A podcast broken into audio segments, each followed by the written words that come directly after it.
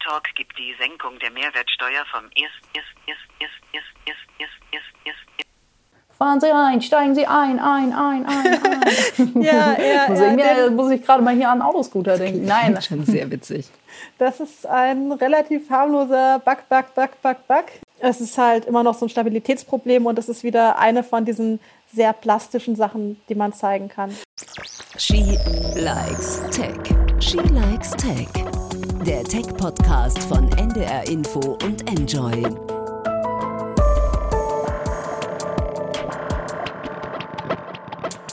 Hi und herzlich willkommen bei einer neuen Folge von She Likes Tech. Ich bin Eva Köhler. Und ich bin Svea Eckert. Wir sind Tech-Journalistin und wir sprechen hier alle zwei Wochen mit einer Frau aus der Tech-Branche oder auch aus der Wissenschaft über ihre Arbeit, ihr Fachgebiet und natürlich auch, wie das so ist als Frau in der, naja, sogenannten Männerdomäne. Heute sprechen wir mit einer, ja, mit einer wirklich super Spezialexpertin in einer super Spezialfolge. Wir sprechen mit der IT-Sicherheitsforscherin Jiska Klaasen. Du hast eine Sicherheitslücke in iPhones entdeckt, eigentlich nicht nur eine, sondern mehrere und wirst sie sozusagen in diesen Tagen auf dem 37. CCC, diesmal Remote-Kongress, äh, virtuell vorstellen. Hallo Jiska, schön, dass du da bist.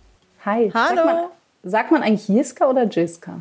Oh, das kommt drauf an, ne? Also der Name ist eigentlich hebräischen Ursprungs. Gerade im englischen Umfeld sagen eigentlich fast alle Jiska. Es ist irgendwie, es ist sehr gemischt. Ja, für alle, die diese Folge jetzt in 500 Jahren oder so hören, es ist Dezember 2020 und wir sind mitten in der Pandemie. Der Hacker-Kongress äh, hat begonnen, allerdings ja, nicht live. Letztes Jahr waren wir noch live dabei, ne, Eva?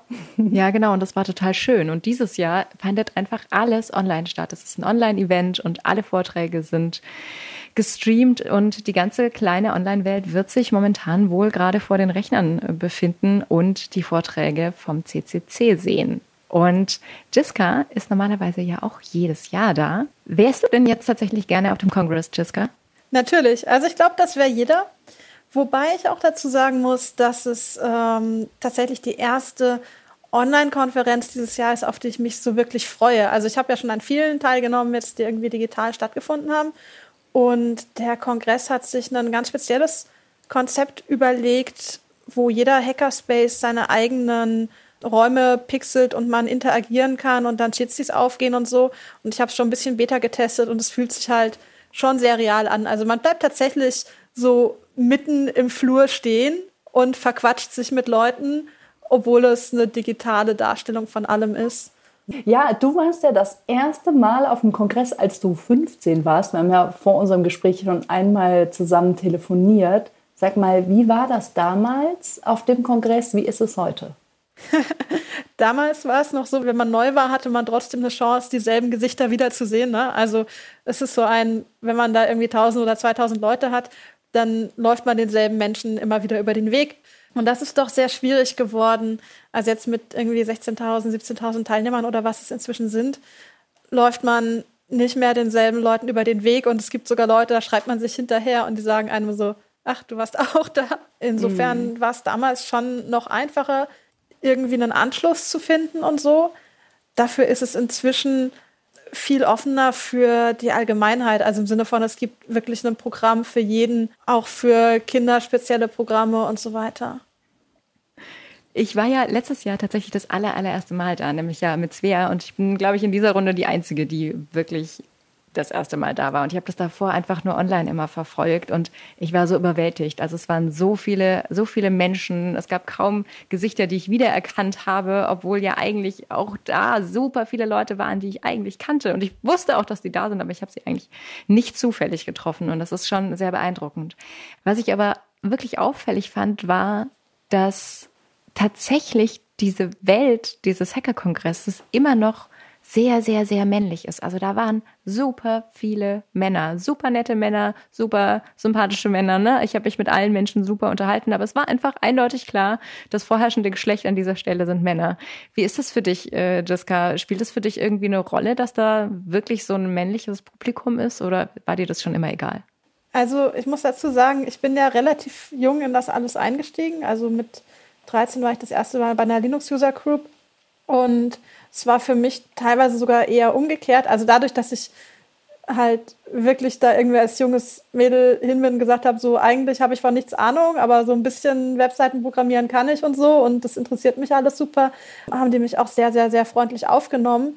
Also ja, es ist eben männlich dominiert, das, das stimmt auf jeden Fall, aber es ist nicht so, dass man dann irgendwie als dumm und Außenseiter oder so abgestempelt wird. Mhm. Ja, ich muss ehrlicherweise auch sagen, was mir auch wirklich total schön aufgefallen ist, war auch das, was ihr sagt. Ne? Also es war eben nicht diese Unterscheidung Männer und Frauen, auch wenn wir hier gerade kurz darüber sprechen, sondern es war eigentlich ein großes Miteinander und es fällt nur einfach auf, dass deutlich mehr Männer auch auf den Podien stehen als jetzt Frauen. Jessica, du stehst dieses Jahr auf dem Podium. Wir sprechen da auch gleich drüber. Du hast nämlich ähm, unter anderem eine Sicherheitslücke gefunden und zwar in einem iPhone und da wollen wir gleich drüber sprechen. Es ist aber tatsächlich so, dass das nicht deine erste Sicherheitslücke ist und es ist auch nicht das erste Mal, dass du auf dem Kongress sprichst. Du standst da in den letzten Jahren schon ein paar Mal öfter. Genau, also was die, die letzten Sachen, die ich so gemacht habe, gemeinsam haben, ist, dass es immer sehr Firmware- und Hardware-nah war, aber tatsächlich bei Produkten, die sehr, sehr, sehr, sehr viele Leute nutzen. Und genau die Fitbits waren so mit mein erstes Firmware-Projekt. Ähm, da haben wir uns die Firmware angeschaut, reverse engineert und ich habe mich vor allem damit beschäftigt, wie man da andere Firmware draufpatchen kann. Und dann haben wir da auch so ein bisschen, sag ich mal, Spaßfirmware für gebastelt, wo ein Schritt zu 100 Schritten wird und sowas, damit man natürlich seine Freunde beeindrucken kann. Das ist natürlich das Wichtigste. Wenn man was gehackt hat, muss man Freunde beeindrucken mit vielen Schritten. Und Firmware einmal ganz kurz, das ist sozusagen die Software, die in elektronischen Geräten eingebettet ist. Also jeder genau. Computer, jedes Handy hat eine Firmware und die leistet die grundlegenden Funktionen. Die ist, wie könnte man nicht sagen, nur, so nicht nur? Nicht nur eine Firmware. Also in so einem Fitness-Tracker, da habe ich klassisch eine Firmware drin äh, oder vielleicht zwei. Also in einem Fitness-Tracker sind zwei Firmwares. Eine ist im Bluetooth-Chip, eine ist ähm, so die Hauptfirmware. Also es gibt auch da eben Unterchips, die nochmal Firmware haben. Aber die Hauptfirmware ist eben die, die die Schritte zählt, erfasst und irgendwie vielleicht auch deine Herzfrequenz und sowas misst, wobei auch der Sensor eventuell nochmal eine Firmware haben könnte und so weiter. Also Firmware ist an ganz, ganz vielen Stellen und in vielen Chips. Und spätestens, wenn ich sowas habe wie ein Smartphone oder einen Laptop, dann habe ich noch viel mehr Chips, wo, wo halt Firmware drauflaufen könnte, die man sich anschauen kann. Und der Unterschied Jetzt. zu einer zu, zu dem richtigen Betriebssystem ist halt, dass so eine Firmware meistens nur eine sehr spezielle Aufgabe erfüllt und ein sehr, sehr, sehr schlankes Mini-Betriebssystem darunter hat. Du bist ja wirklich das, was man als Informatikerin bezeichnet. Du bist ähm, ein echter Techie und du liebst wahrscheinlich auch mit Code zu spielen und zu experimentieren. Und deswegen frage ich mich so ein bisschen, wolltest du schon immer Informatikerin werden? Ich also ich habe früher gar nicht so viel mit Computern gemacht, aber ich war schon, also der klassische Nerd im Sinne von, du kannst mich halt irgendwie als, als Kleinkind, so im Alter von vier, hättest du mich vermutlich auf eine Wiese mit Klee setzen können und ich hätte alle vier Blättrigen rausgesucht. Und dann bin ich also schon in die Tech-Schiene reingerutscht, aber tatsächlich eher über dieses so, oh, da sind irgendwie coole Leute im Netz, ich will auch irgendwie meine eigenen Webseiten machen, oh, ich interessiere mich für Technik, weil ich wollte eigentlich immer wissen, wie Dinge funktionieren. Also völlig unabhängig von Computern oder so, hat mich einfach immer interessiert, wie funktioniert was. Und ähm, ja, also bin dann halt irgendwie so nach und nach reingekommen und stand plötzlich eines Tages auf einem Treffen von der Linux User Group. Ne? Also eher, eher so nach und nach irgendwie dazu gekommen. Also tatsächlich so diese, ähm, diese Eigenschaft und auch diese Liebe, ähm, sich in Dinge zu versenken, Dinge zu ergründen, auch Geduld zu haben. Ja, also wenn du mhm. sagst, äh, ich wäre ich wär eher das Kind gewesen, was die vierblättrigen Kleeblätter gesucht hätte. Ne? Also sich, weißt du, so in, auch in Aufgaben so rein zu verbeißen. Was ich an dir ja auch spannend finde, ist ja, du nähst. Also wenn man auf Twitter guckt, mhm. dein ähm, Twitter-Handle ist... Äh, Nerdine. Ich musste, dann, ich, hab, ich musste erst mal zweimal drüber nachdenken, aber dann dachte ich, ah, Jiska näht und dachte, das hat wahrscheinlich was damit zu tun, dass du auch eine, tatsächlich auch eine Liebe hast für Nähen, ähm, für Sticken und für Handarbeit. Was, was hat Sticken mit Code zu tun? Bei, bei Nähen ist es ja so, also damit habe ich ja angefangen, da geht es ja auch viel um, um Material und Schnittmuster und in welcher Reihenfolge nähe ich was und wie mache ich was exakt oder so. Und beim Sticken geht es auch nochmal sehr viel um Material und man muss sich mit Vektorgrafiken beschäftigen, mit Füllrichtungen und so. Und es ist schon auch relativ techniknah, zumindest wenn man auch selbst kreieren und nicht nur fertige Schnitte und sowas nutzen möchte. Jiska, ähm, du arbeitest als IT-Sicherheitsforscherin an der TU Darmstadt, bist seit mhm. Beginn 2020 auch promoviert und forschst ja, an, ja. an Projekten sozusagen. Sicherheitslücken sind, sind tatsächlich dein Job. Gab es eigentlich in deiner Karriere auch mal diesen, ich sag mal in Anführungszeichen, Männer gegen Frauen-Moment äh, oder dieses Ich bin allein unter Männern und ähm, oder ich komme nicht weiter, weil mir Männer irgendwie im Weg stehen? Hast du sowas erlebt? Nicht so wirklich. Also schon nicht in dieser, weil es Männer sind, Rolle oder so. Also man hat natürlich immer Leute, die einem im Weg stehen. Man hat auch Leute, die einen unterstützen, aber es war nicht in dieser klassischen Geschlechterrolle. Und gab es jemals diesen Moment, dass es das Geschlecht eine Rolle gespielt hat? Also ich habe ja diese These. Ich glaube, dass ähm, im Endeffekt so in diesem ganzen IT-Sektor, je weiter, je tiefer man reindringt, desto weniger Rolle spielt das Geschlecht. Während je oberflächlicher es ist, je mehr es irgendwie im Marketing ist, je mehr es eben um darum geht, sich darzustellen, desto relevanter ist es, ob man Mann oder Frau ist, desto mehr gibt es diese, diese klassischen Klischees über Geschlechter, die sich da irgendwie in den Köpfen festgesetzt haben. Aber wenn man in die IT-Abteilungen geht und da im Endeffekt fragen würde, na, wer kann besser programmieren, dann würde wahrscheinlich keiner sagen, na klar, die Männer oder na klar, die Frauen, sondern äh, halt eine spezifische Person nennen und welches Geschlecht die hat, ist egal. Die kann einfach ihren Job gut. Würdest du das unterschreiben oder siehst du das anders? Hm, das kann schon sehr gut sein. Also im Sinne von, ich hatte natürlich das Problem nie dadurch, dass ich so früh schon relativ viel mit Technik zu tun hatte. Das heißt, ich hatte nie diesen Einstieg übers Marketing oder so. Und ich habe ja erst relativ spät damit angefangen, dann auch mal auf Bühnen oder so Vorträge zu halten. Das heißt, bei mir war die Reihenfolge halt umgekehrt an der Stelle. Und es ist auch so, dass ich sagen muss, die Frauen, die mir über den Weg laufen, also im Sinne von Studentinnen, die Abschlussarbeiten suchen oder sowas, die haben es immer wirklich, wirklich, wirklich drauf. Also ich denke, dass dieses Aussortieren, dieses irgendwo anecken schon sehr früh stattfindet und die, die das dann auch tatsächlich durchs Studium oder so schaffen, die sind wirklich top. Was, was findest du, was braucht man, um ein guter, guter Hacker zu werden oder eine gute IT-Security-Researcherin? Hm, ich glaube, man braucht Geduld und das ist auch so eine Sache. Ähm, viele sagen so, ne, was, was muss ich jetzt für drei Tutorials lesen, damit ich hacken kann? Und so funktioniert es aber nicht. Ähm, das Problem ist nämlich, alle wollen nur Dinge hacken oder Dinge kaputt machen oder Security machen. Aber Security heißt letztendlich, ich muss den ganzen Technologiestack kennen. Also ich muss mich auskennen mit Sachen, die so tief liegen wie Firmware und ich muss aber auch verstehen, was passiert in der Weboberfläche und ich muss das alles zusammenbringen. Ich muss Gesamtsysteme verstehen, also auch IoT-Security. IoT klingt total einfach, weil das ist halt mein Fitness-Tracker, ja. Aber der Fitness-Tracker, der hat eine Firmware, der hat eine Smartphone-App, der hat eine Server-Implementierung, der hat ein Web-Interface, wo ich mich einloggen und meine Daten abrufen kann. Das heißt, ich muss all diese Systeme verstehen. Ich muss all diese Systeme tiefgehend verstehen. Und erst wenn ich das tue, wenn ich das verstanden habe, dann kann ich mich mit der Sicherheit beschäftigen. Ich kann nicht einfach nur Sicherheit machen. Ja, ja, also das sozusagen als gesamten Prozess begreifen. Lass uns mhm. reintauchen, lass uns reintauchen in deine Arbeit und in die Sicherheitslücken. Genau, weil du hast nämlich 2020 ja wirklich mal wieder Sicherheitslücken gefunden und zwar ganz schön beeindruckende. Und zwar hast du unter anderem beim iPhone ganz konkret in diesem äh, Telefon im Telefon, jetzt mal ganz vereinfacht mhm. ausgedrückt, da hast du in diesem Baseband, so nennt man das, Lücken gefunden. Und bevor wir da jetzt drauf eingehen, ganz kurz, erklär mal, was genau ist ein Baseband?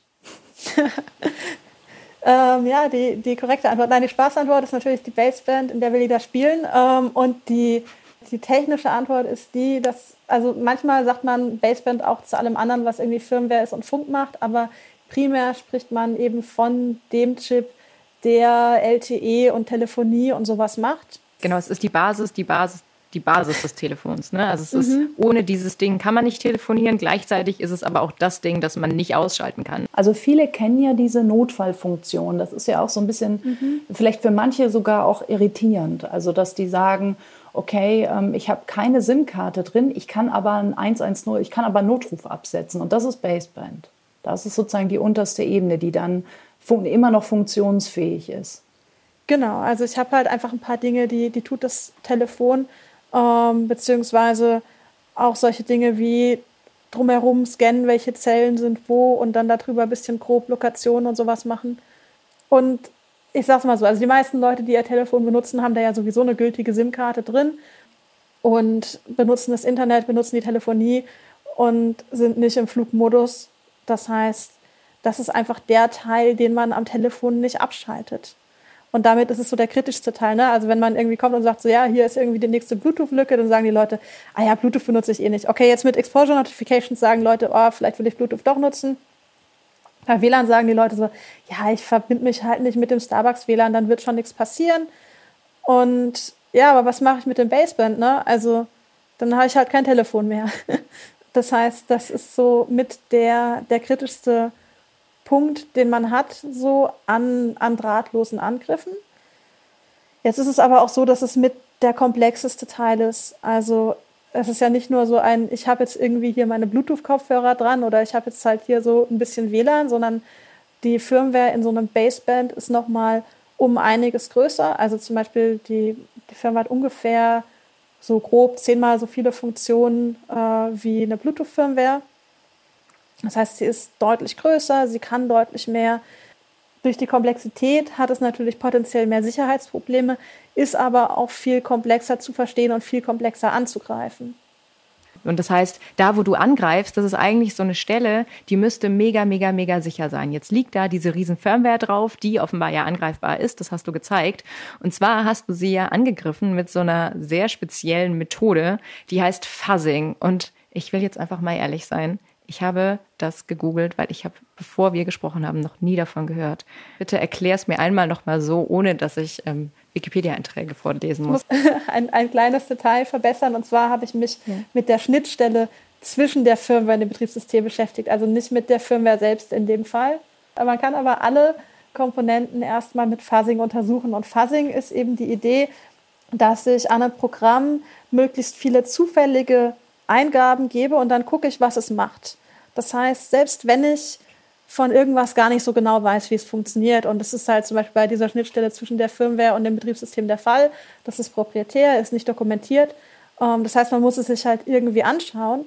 Und da ist Fuzzing eine ziemlich gute Methode, um erstmal so prinzipiell rauszukriegen, ähm, wie reagiert es und geht es vielleicht irgendwo kaputt. Also einfach so als initialer Test, um mal so zu beurteilen, ist die Schnittstelle gut, ist die Schnittstelle schlecht, was kann die überhaupt alles. Du beschießt die Schnittstelle mit Signalen, kann man das so vereinfacht sagen? In dem Fall Pakete, also nicht mit mhm, Signalen über die Luft, ja. sondern ich bin auf dem Telefon selbst schon und das sind die Pakete, die zwischen dem Chip und dem Betriebssystem ausgetauscht werden. Also ja, Einsen und Nullen irgendwie zufällig, nicht komplett zufällig, weil sonst, also wenn es zu zufällig ist, dann passiert gar nichts Sinnvolles mehr.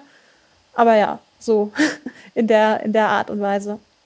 Guckst halt, das ist eben ja eigentlich auch eine Methode für IT-Sicherheits, äh, also wirklich eine klassische IT-Sicherheitsmethode, ne? eine klassische Angriffsmethode, die einfach benutzt wird, um herauszufinden, wo Lücken sind. Und das ähm, fällt einfach unter ein Werkzeug, das man benutzt, wenn man in Software Lücken sucht. Ist das so grob richtig?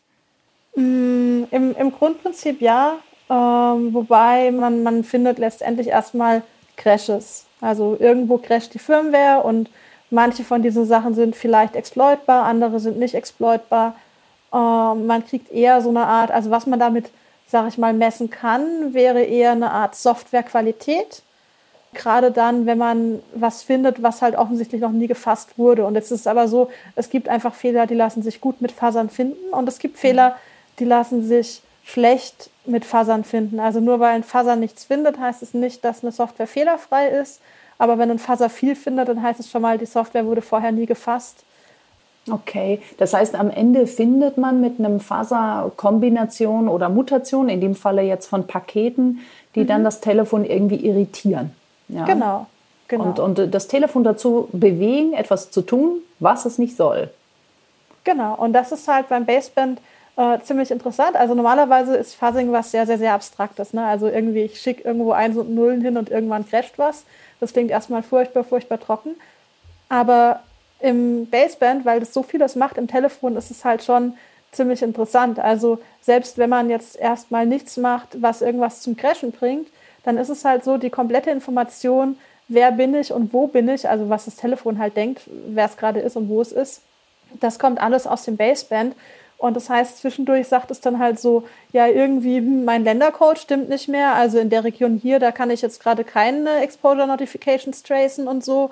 Und also eigentlich würde ich gerne mal wieder aktiviert werden, weil also dieses Telefon wurde bei Apple noch nicht registriert und so. also das heißt, da geht es dann schon ziemlich rund erstmal nur deswegen. Verwirrst und das Telefon. Genau, mit dem, genau. mit dem Fuzzing. Bevor wir mal zu den Ergebnissen kommen, du hast es ja eben schon angedeutet, was man damit alles Schönes machen kann, will ich einmal ganz kurz das technische Setup ja verstehen oder ob du das einmal kurz erklären kannst. Also mal so wirklich, ich sage mal in mhm. Anführungszeichen für die Doofen, also Jiska sitzt äh, im Homeoffice wahrscheinlich. Ähm, ja. Genau, was, hast, was, muss, was muss ich mir vorstellen? Ist ja kein Chemielabor oder so bei dir? Nee, ich habe mehr so zehn Telefone oder so hier liegen.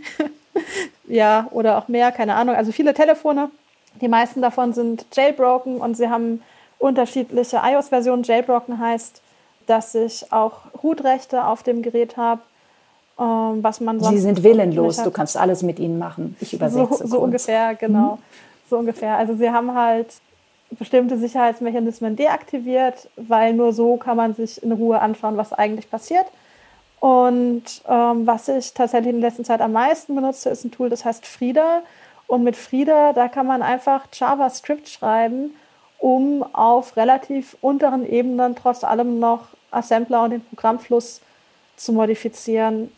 Das heißt, es das reicht, dass ich ein bisschen JavaScript schreibe. So mit 30 Zeilen JavaScript kann man tatsächlich schon Fuzzer bauen, so zumindest einen rudimentären. Und ich klingt mich letztendlich einfach in die Schnittstelle ein, die eben zwischen dem Chip ist und dem Betriebssystem. Und da komme ich tatsächlich rein, schon indem ich mit Frieda ein paar Zeilen JavaScript schreibe. Und das war's erstmal. Wie viele ähm, Anfragen schickst du dann raus? Also ich stelle mir vor, du, du schreibst mit Frieda, also ein Faser, und mhm. der äh, schickt dann seine Pakete los. Wie, ja. wie, wie viele Pakete schickst du so? Oder wie viele das hängt, das hängt ein bisschen mhm. davon ab, wie man das optimiert. Also in, in der ersten Variante von Faser, das hat ein Student von mir, der Dennis, hat das für Bluetooth geschrieben und das Tool heißt Toothpicker und damit hat er letztendlich Frisser, was nochmal ein anderes Tool ist, modifiziert. Der hat ungefähr 20 Fast Cases pro Sekunde, also 20 Pakete pro Sekunde hinbekommen und hat dabei aber noch Coverage eingesammelt und sowas und mehr Informationen gesammelt. Also diverse Dinge, die einfach Zeit kosten. Wenn man richtig, richtig stumpf einfach nur Bit flippt, also einzelne Bits austauscht auf dem iPhone selbst und kein Feedback zurückschickt. Das heißt, man mhm. schießt sozusagen mit der Schrotflinte im Dunkeln. Mhm. Wenn, man das, wenn man das so macht, dann kriegt man ungefähr 22.000 Fast Cases pro Sekunde hin. Also ein Faktor 1000 steckt zwischen ich schieße sehr kontrolliert und ich schieße sehr unkontrolliert. Mhm. Was ja wieder um die Wahrscheinlichkeit erhöht. Also das muss man genau. sich dann genau. wahrscheinlich vorher einmal gut überlegen. Also mache genau. ich viel, ähm, habe dann wahrscheinlich auch viel ähm, Abfall, ja, oder Verschnitt mhm. könnte man sagen. Mhm. Oder äh, mache ich, gehe ein bisschen gezielter vor, aber dafür dauert es dann länger. Mhm. Genau, wie, genau. Ja, wie viele Tage hast du da dran gearbeitet jetzt? Also wie, wie oder Sekunden? Ah, also der, der Fuzzer selbst ist äh, relativ simpel. Also im Sinne von, das Schöne ist, äh, wenn man einen Fuzzer schreibt, ne, man schreibt ihn einmal und dann läuft er und dann fasst er. Also das heißt, selbst jetzt, während wir reden, habe ich gerade irgendwie ein Telefon am Fassen, weil warum auch nicht, ne? Und dann gucke ich da ein paar Tagen mal wieder rein und gucke, ob er was gefunden hat. Das läuft einfach nebenher. Und ja. ja das äh, vielleicht, also für mich, ich habe es dadurch gut verstanden, äh, ähm, dass ich mir immer vorstelle, das ist dann ein klassischer Brute Force Angriff. Ja, also Brute Force kennen mhm. vielleicht manche. Das heißt, also dass ich Brute Force mit Gewalt, also sozusagen einfach äh, Kombinationen durchprobiere. Mhm. Das, das, genau. da, damit kann man sich das vielleicht noch mal verdeutlichen. Genau. Und irgendwann passiert halt was oder auch nicht. Es kommt ein bisschen drauf an, genau. Okay, von mir aus Fuzzing okay. Ich hab's kapiert. Yay! Yay. so, Jessica, du äh, hast uns ja tatsächlich, nachdem ich ja jetzt Fuzzing auch verstanden habe, hast du uns mhm. deine Ergebnisse vorab tatsächlich schon mal so grob zukommen lassen, damit wir ein bisschen mhm. wissen können, worum es eigentlich geht. Und du hast uns ein paar Videos geschickt, die wir mhm. natürlich jetzt nicht zeigen können. Aber was wir tun können und was wir beschreiben können, das sind vor allem ein paar Töne, die entstehen in dem Moment, in dem du da deinen Job machst, sozusagen. Also da gibt es iPhones, die drehen einfach so ein bisschen durch.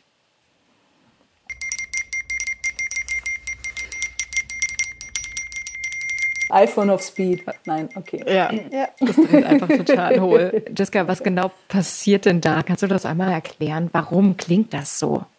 Also mit dem Fuzzer schicke ich ungefähr 400 bis 500 SMS pro Sekunde. Jetzt ist es erstmal so, dass Duplikate SMS aussortiert werden im Betriebssystem. Das heißt, die werden schon mal alle nicht als Benachrichtigung angezeigt, selbst wenn sie zum unterschiedlichen Zeitpunkt ankamen. Und ich mutiere eben die Payload ein bisschen. Das heißt, sie ändert sich und manche SMS kommen dann eben an, weil sie neu sind. Und die werden aber auch zwischendurch nochmal gecached und dann ruft der EM-Agent sie ab. Und also da gehen auch nochmal Dinge so ein bisschen asynchron. Also nicht unbedingt in dem Moment, wo ich eine SMS mit dem Fuzzer injekte, kommt sie exakt zeitgleich an, sondern wenn sehr, sehr viele kommen, ist das auch nochmal leicht zeitlich verschoben. Und dann zeigt das Handy eben irgendwann so viele SMS an, wie es eben anzeigen kann. Mhm. Und wie es eben anzeigen kann, ist auch zum Teil witzig, weil man tatsächlich die SMS-App in dem Zustand nicht mehr wirklich nutzen kann. Und äh, wenn man zu viele SMS gekriegt hat, dann kann man die SMS auch nicht mehr löschen. Also im Sinne von, dann hat man irgendwie 200.000 SMS auf dem Smartphone und man kann die weder über die SMS-App noch über die Settings löschen. Man muss das komplette Telefon halt resetten. Ähm, es gab noch ein zweites mhm. Video und da wird sozusagen ein Anruf zerstört. Du hattest da ein Beispiel, du hattest ein iPhone ähm, und du hast dann bei dem Provider angerufen, das war in deinem Fall Aldi Talk. Da geht dann mhm. so, ein, so eine Art äh, Anrufbeantworter, so ein Band dran, ne, was, was, mhm. was mit einem redet. Und ich will einmal, dass wir einmal anspielen, wie das normalerweise klingt, also wenn kein Faser aktiv ist. Lass mal einmal in den Ton reinhören. Guten Tag. Aldi Talk gibt die Senkung der Mehrwertsteuer vom 1. Und ähm, jetzt hören wir mal rein, wie es klingt, wenn das sozusagen, wenn der Faser angeschaltet ist und das, das Gespräch gestört wird. Guten Tag. Aldi Talk gibt die Senkung der Mehrwertsteuer vom 1. Fahren Sie ein, steigen Sie ein, ein, ein, ein, ein. ja, ja, muss, ich muss ich gerade mal hier an Autoscooter denken. Nein. Das ist schon sehr witzig. Das ist ein relativ harmloser Bug, Bug, Bug, Bug, Bug. Ähm, den haben sie in iOS 14.2 auch gefixt. Das ist einfach nur ein Null-Pointer, der ist im Audio-Controller. Und wenn sich der Audio-Controller beim Anruf durchs Fuzzing im falschen Moment weghängt, dann crasht er eben weg und dann klingt das so. Das heißt, auch das ist eher einer von den harmlosen, ne? weil damit das funktioniert, brauche ich als User einen aktiven Call und äh, dann habe ich immer noch nur einen Nullpointer. Nullpointer ist was relativ harmloses an der Stelle, aber es ist halt immer noch so ein Stabilitätsproblem und es ist wieder eine von diesen sehr plastischen Sachen, die man zeigen kann. Okay, Eva und ich sind gerade Nullpointer im Audio-Controlling. Nein, Jessica, im Ernst, du musst einmal kurz sagen, was ein Nullpointer ist im Audio-Controlling, sonst sind wir raus. der, der, also das, über das Interface, was ich da fasse, ähm, da gehen nur Management-Nachrichten. Also da gehen keine mhm. Daten. Das heißt, sowohl die Audiodaten, sprich dass der, der Ton, das über, übers Telefon geht, als auch zum Beispiel die Netzwerkdaten, also wenn ich im Internet surfe oder so, die gehen nicht darüber, sondern es geht nur so Konfiguration darüber. Aber es geht eben mit die Konfiguration von diesem Audio-Controller darüber und da ist eben irgendwo ein Bug drin. Und wenn man da eben das Paket falsch setzt oder also wenn eben in diesem Audio-Controller der darüber gesteuert, also der Audio-Controller steuert quasi das Audio und wenn da eben dieser Crash triggert, dann hat man diesen lustigen Soundeffekt. Wenn du sagst, das wären jetzt eher so die harmlosen Beispiele, was wäre denn jetzt so ein, so ein sehr negatives Beispiel? Eine Sache, also es war tatsächlich ein Bug, den haben sie auch in iOS 14.2 gefixt. Der war im äh, Cell Monitor und das ist eine Komponente, die im Hintergrund ähm, tatsächlich die ganze Zeit scannt nach GSM und UMTS-Zellen und so weiter. Also was habe ich so an, an Empfang und was sind also Zellen im Sinne von Mobilfunkmasten, Netze, die ich um mich herum habe. Und ähm, da hatten sie tatsächlich was unsauber programmiert. Und das haben sie inzwischen auch gefixt. Aber da sieht man natürlich nichts, wenn da was crasht. Deswegen sind halt alle Beispiele, wo irgendwie Audio dabei ist oder SMS dabei sind oder so, schön plastisch. Äh, aber nicht unbedingt mhm. die gefährlichsten. Also eigentlich sind die gefährlichen Sachen die Sachen, die das Handy im Hintergrund tut, ohne dass man irgendwas davon sieht. Und das heißt das im halt Zweifel, halt iPhone macht nicht mehr, was es soll, ne? Also es, ja, du kannst niemanden mehr anrufen, oder? Nichts nee, mehr empfangen? Nee, nee, nee. Das, nee, das ist nicht das Ding, sondern es geht in dem Fall mhm. tatsächlich auch um Code Execution, also dass jemand Schadcode oh. Mhm. ausführen mhm. kann, eventuell.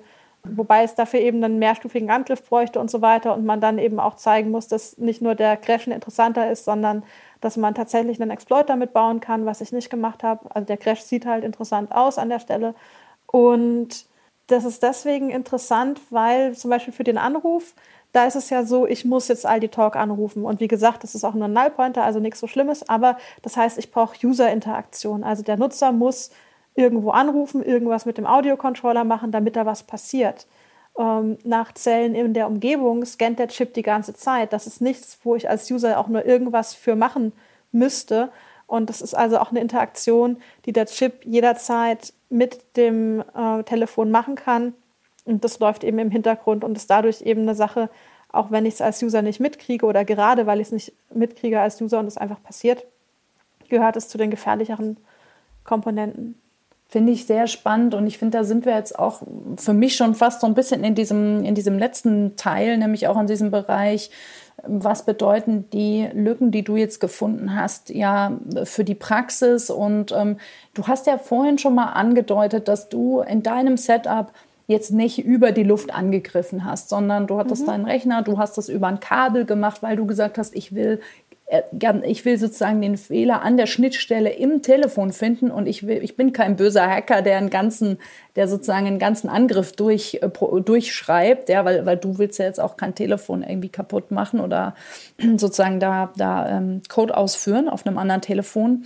Aber ich würde es trotzdem einmal gerne zu Ende denken. Ähm, ja, mhm. was, was können tatsächlich Leute, die Böses wollen, Geheimdienste als Beispiel oder auch Kriminelle, was können die mit sowas anfangen oder welche Schritte bräuchte man da noch? Also das vollständige Setup sieht für die meisten dieser Angriffe so aus, dass man sich eine Fake-Basisstation aufstellt, das heißt mit einem Software-Defined Radio, das kriegt man aber schon für einen Tausender oder so, hingeht und so tut, als wäre man Mobilfunkmast und eben versucht, das IMSI-Catcher hat man vielleicht auch schon mal gehört, man versucht eben, dass das Telefon sich bei einem einbucht oder eben damit Daten austauscht und dann kann man von da aus Exploits starten. Man versucht dann aber erstmal in den Chip zu kommen und jetzt ist es so, jetzt habe ich vorhin schon gesagt, so Firmware in Chips und so, die haben halt nur so ein Mini-Betriebssystem, also das ist meistens nicht so gut gesichert, äh, also es hat einfach nicht so viele Sicherheitsmechanismen, weil der Chip ist ja auch die ganze Zeit an, verbraucht Strom und der ist primär dafür da, dass es halt irgendwie, naja, dass man halt einen Datenaustausch macht mit dem Mobilfunkprovider etc. und dass es halt permanent läuft. Und das heißt, eine kritische äh, Stelle ist dann eben, dass wenn man mal irgendwie in diesem Chip ist, dass man von da aus nicht ausbrechen kann. Und es gibt eben verschiedene Wege und einer davon ist eben diese, diese Management-Komponente in Richtung äh, iPhone, iOS, die ich mir angeschaut habe. Das heißt, es ist mhm. letztendlich eine Komponente auf so einem Pfad eines Angriffs, um es mal so zu nennen. Manche Dinge, die man so mit dem Fuzzing findet an der Schnittstelle, die ich mache, könnte man over the air ausführen und manche mhm. Dinge, da muss man erst einen Exploit auf den Chip haben. Mhm. Und äh, ich habe mir aber noch keine Basisstation hingestellt und irgendwie jetzt das alles durchgetestet, welche Pakete ich wie auch over the air schicken kann und so weiter, sondern mir eben gezielt diese Schnittstelle erstmal nur angeschaut und äh, eben mit Apple geredet, damit die zumindest da mal ein paar Fixes einbauen, damit genau diese Schnittstelle sicherer wird. Und damit hast du dich ähm, jetzt auch vor deinem Talk an Apple gewendet. Wie genau, ist das eigentlich den, so? Haben hab die alles schön gefixt jetzt? Nicht alles, aber zumindest die wichtigsten Sachen. Also Ende August habe ich mich das erste Mal bei denen schon gemeldet. Das hat ja immer einen gewissen Vorlauf. Also wir versuchen denen immer mindestens 90 Tage zu geben. Die haben auch die Folien vorab bekommen und so. Wir möchten halt einfach, dass, dass Dinge sicherer werden. Ne?